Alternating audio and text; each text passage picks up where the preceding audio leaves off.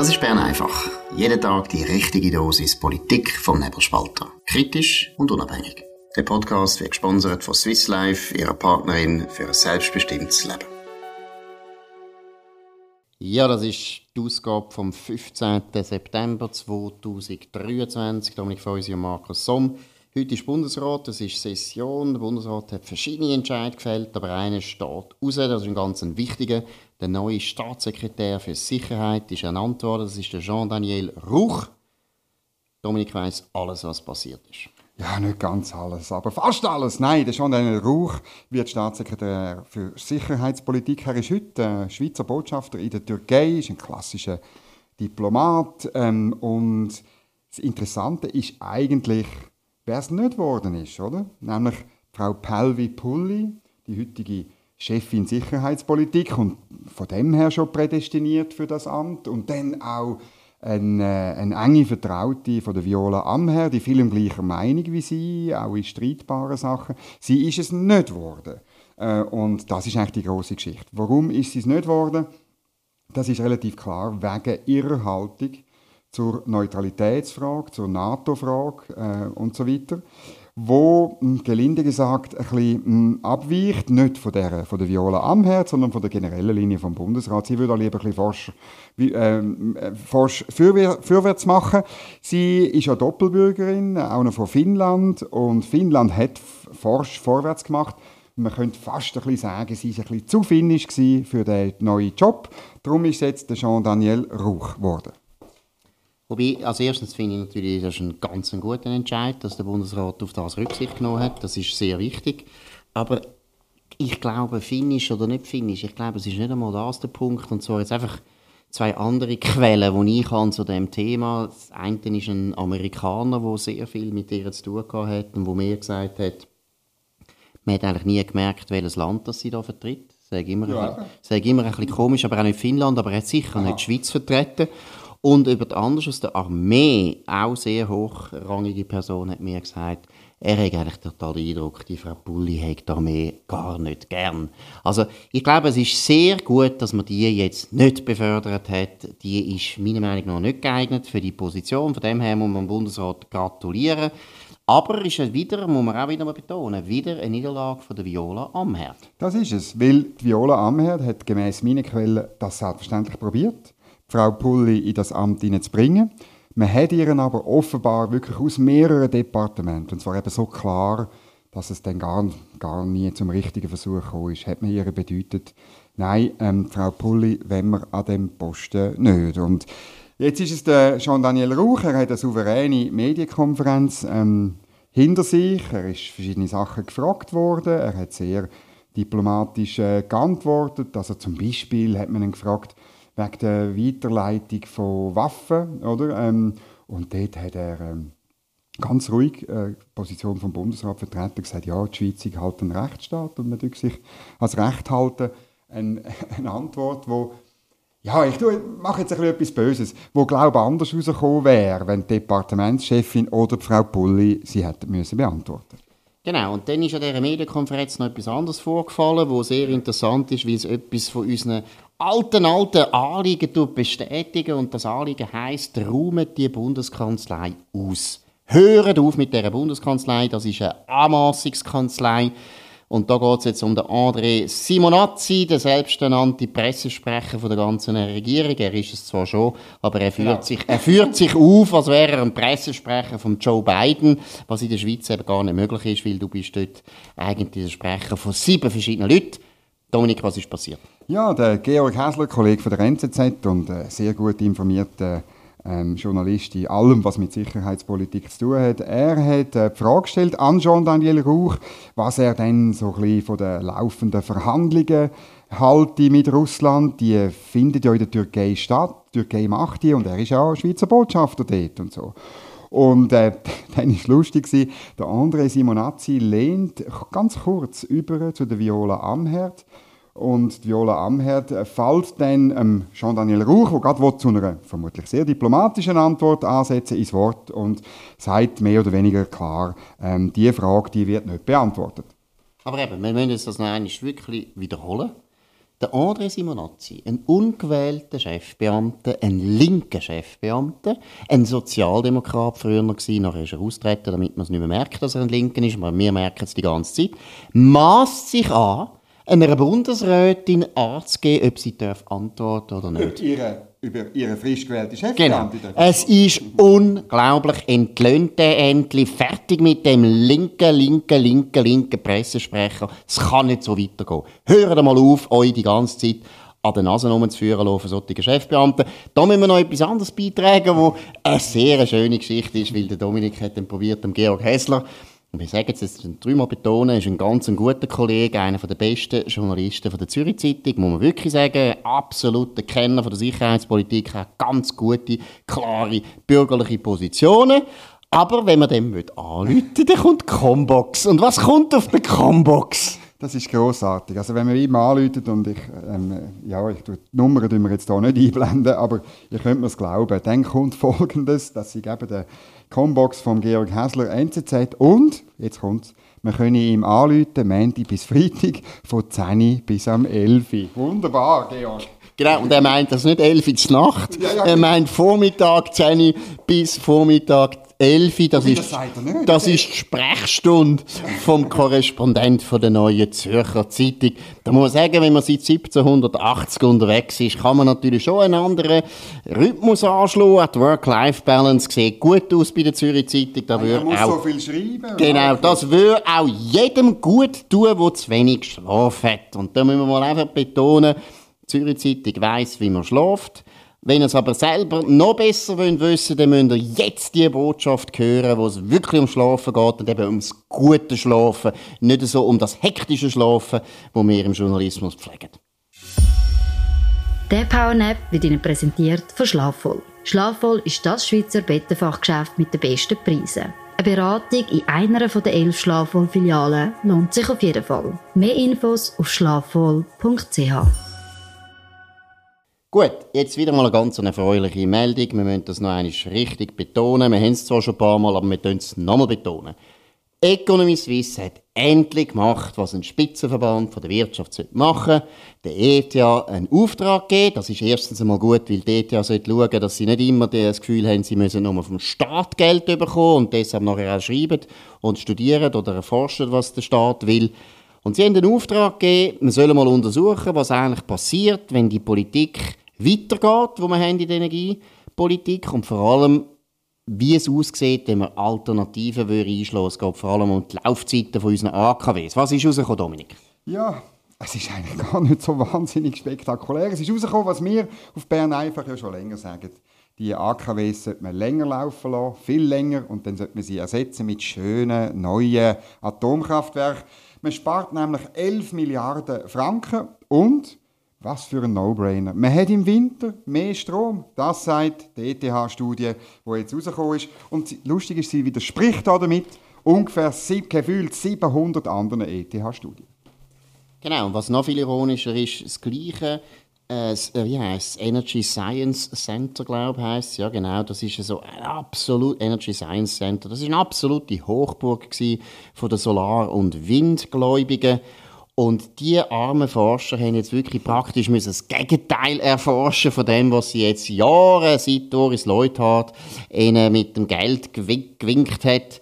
Was sie seit Jahren behauptet haben, sie haben immer behauptet, Solar und Wind ist die Zukunft auch für die Schweiz. einzige. Und äh, wir wissen beide, das Land Schweiz ist nicht bekannt für Sonne und es ist auch nicht bekannt für Wind.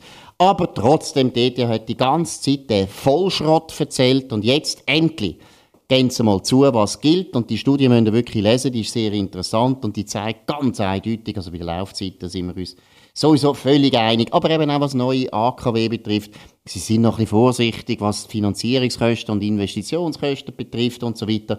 Natürlich wissen sie auch, dass es politisch noch recht schwierig könnte sein. Aber man muss immer wieder betonen, das haben wir jetzt letzten Sonntag erlebt im Wallis. Auch Windrädli und Solaranlagen bauen in der Schweiz ist im Fall auch nicht so einfach. Die Bewilligungen überzukommen ist auch nicht so einfach. Am Schluss ist es vielleicht einfacher, in Gösgen oder in Betznau ein neues Atomkraftwerk zu bauen. Gut, aber wirklich eine wichtige Studie und wir, wir uns wiederholen. Die Economy Suisse hat hier eine gute Vorleistung gebracht.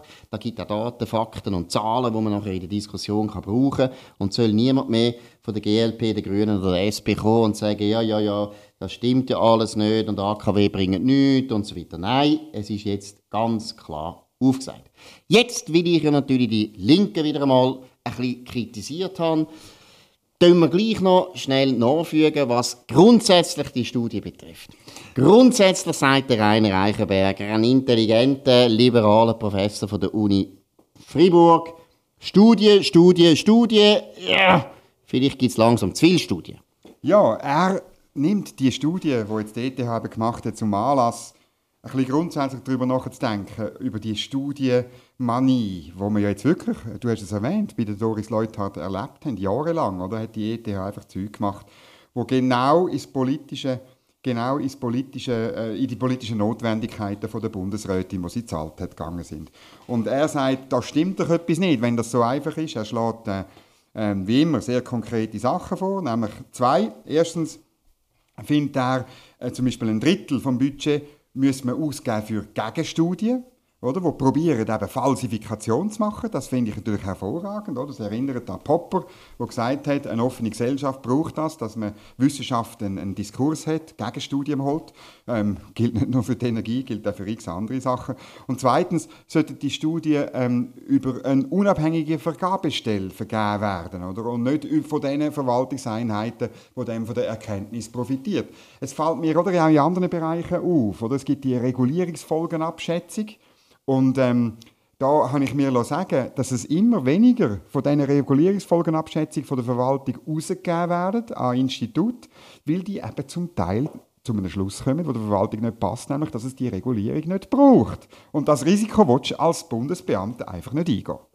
Genau, wobei ich muss sagen, es ist ein Problem, das man wahrscheinlich fast nicht lösen kann. Es ist einfach so, der Auftraggeber gibt die Studien und wenn er schon zahlt, dann wird er natürlich mehr oder weniger, dass das rauskommt, was er, was er dafür zahlt hat. Deshalb muss man vielleicht grundsätzlich auch mehr Medien ein bisschen, äh, ich weiss auch nicht, weniger studienfreudig sein, aber der Punkt ist ja, dass zur Zeit, und deshalb haben wir ja Economy Suisse müssen loben, die Linken extrem viel mehr Studien bringen, weil die ganzen Universitäten ja. natürlich eigentlich linke Hochburgen sind und dann gibt es noch unglaublich viele NGOs, die auch Studien machen und dann gibt es noch sehr viele staatsnähe Beratungsbüros, die auch nochmal die Studien bringen. Von dem her ist es zur Zeit so, dass jede Studie, die kommt, meistens der Linken geholfen hat und deshalb tun wir jetzt einmal sagen, Econ Suisse, bitte noch mehr Studien machen, genau. noch mehr Studien machen, dass man da ein gewisses Gleichgewicht hat. So, ich habe es vorher schon ein bisschen angezogen, das Thema, die Linken, unsere Lieblingslinken. Ich muss etwas berichtigen. Mehr, ich habe einen Fehler gemacht. Und zwar habe ich ja heute den Cedric Wermuth, den Co-Präsident der SP, lanciert als Bundesratskandidat und habe darauf hingewiesen,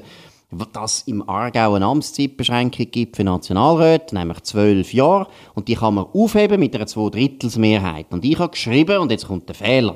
Ich habe gesagt, das können wir nur einmal verlängern, so wie es meines Wissens im Kanton Bern ist und im Kanton Watt. Es ist aber im Aargau nicht so. Und deshalb habe ich natürlich sehr stark argumentiert, der Cedric Wermuth ist unter Druck, er muss unbedingt einen neuen Job haben. Dieser Meinung bin ich immer noch, weil auch in vier Jahren kann er zwar in dem Fall nur einiges verlängern, wenn er will, aber es wird schon langsam mühsam, wenn er in all vier Jahren eine Zweidrittelsmehrheit muss holen muss, wo alle wissen, das ist eine Amtszeitbeschränkung. Da, entweder machen sie dann die ganzen Statuten rückgängig oder eben der Cedric Wermuth wird gleich noch Bundesrat. Und letztlich bin ich trotzdem, und da bleiben wir dabei, wir haben es gestern schon angezogen, ja. wir sind absolut überzeugt, wenn die Wahlen gut ausgehen für die SP, und das heißt 1% Wachstum, vielleicht sogar 0,5% Wachstum, dann wird der Cedric Wermut antreten, weil meiner Meinung nach wäre er wirklich sonst schlecht beraten. Dominik, was meinst du? Ja, es geht mir gleich. Wir haben es gestern schon ein bisschen angezogen. Es ist einfach so, er muss sich Gedanken machen, was aus ihm wird. Das ist rein menschlich, machen wir ja auch.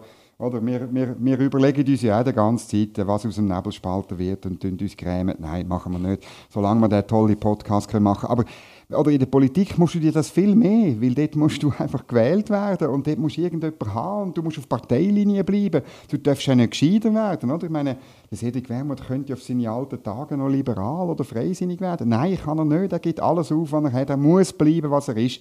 Ein Juso-Präsident der SP. Und äh, das wird er bleiben.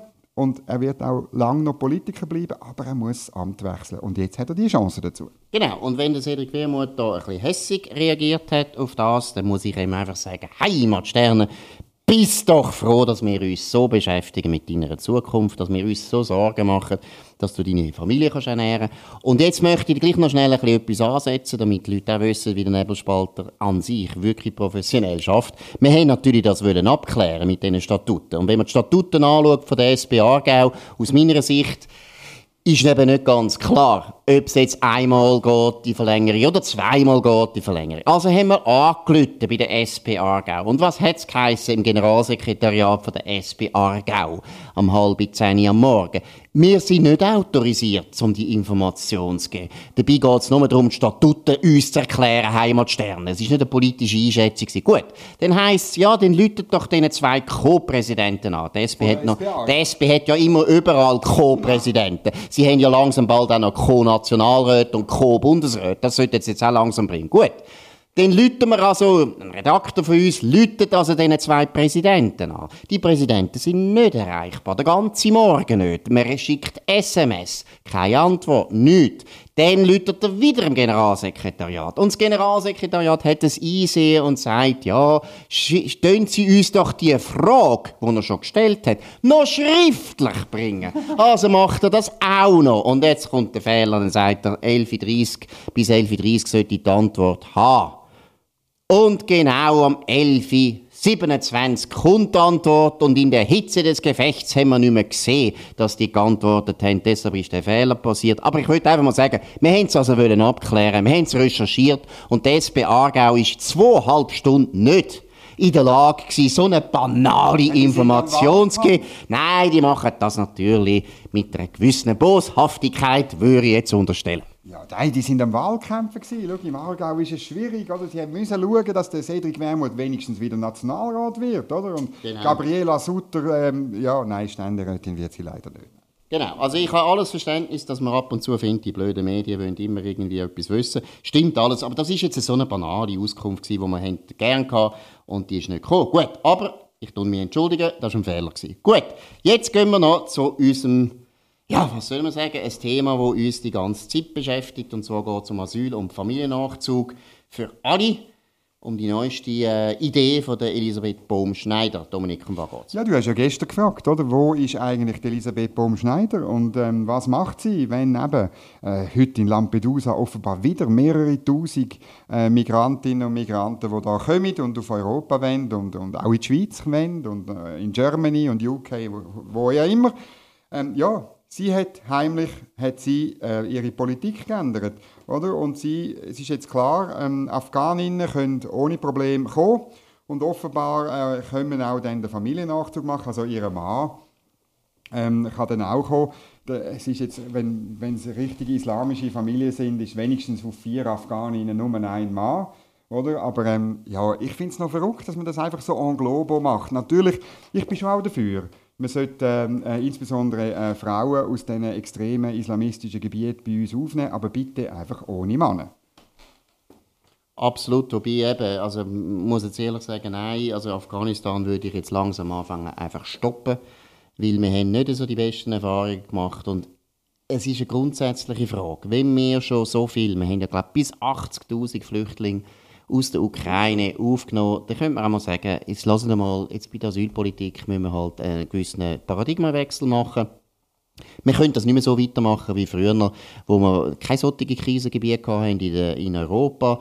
Also müssen wir bei der Asylpolitik eindeutig zurückfahren, weil sonst geht das einfach langsam nicht mehr. Man kann nicht alles den Schweizer zumuten. Wir sind ja gutmütige Menschen, aber irgendeiner ist dann genug. Gut, das war es von Bern einfach an dem 15. September 2023. Dominik Freusi und Markus Somm auf nebelspalter.ch. Könnt ihr abonnieren auf nebelspalter.ch. Spotify und Apple Podcasts und so weiter. Könnt uns weiterempfehlen, könnt über uns reden, könnt uns hoch bewerten. Wir hören uns wieder am Montag zur gleichen Zeit auf dem gleichen Kanal. Bis dann eine gute Zeit und vor allem ein schönes Wochenende.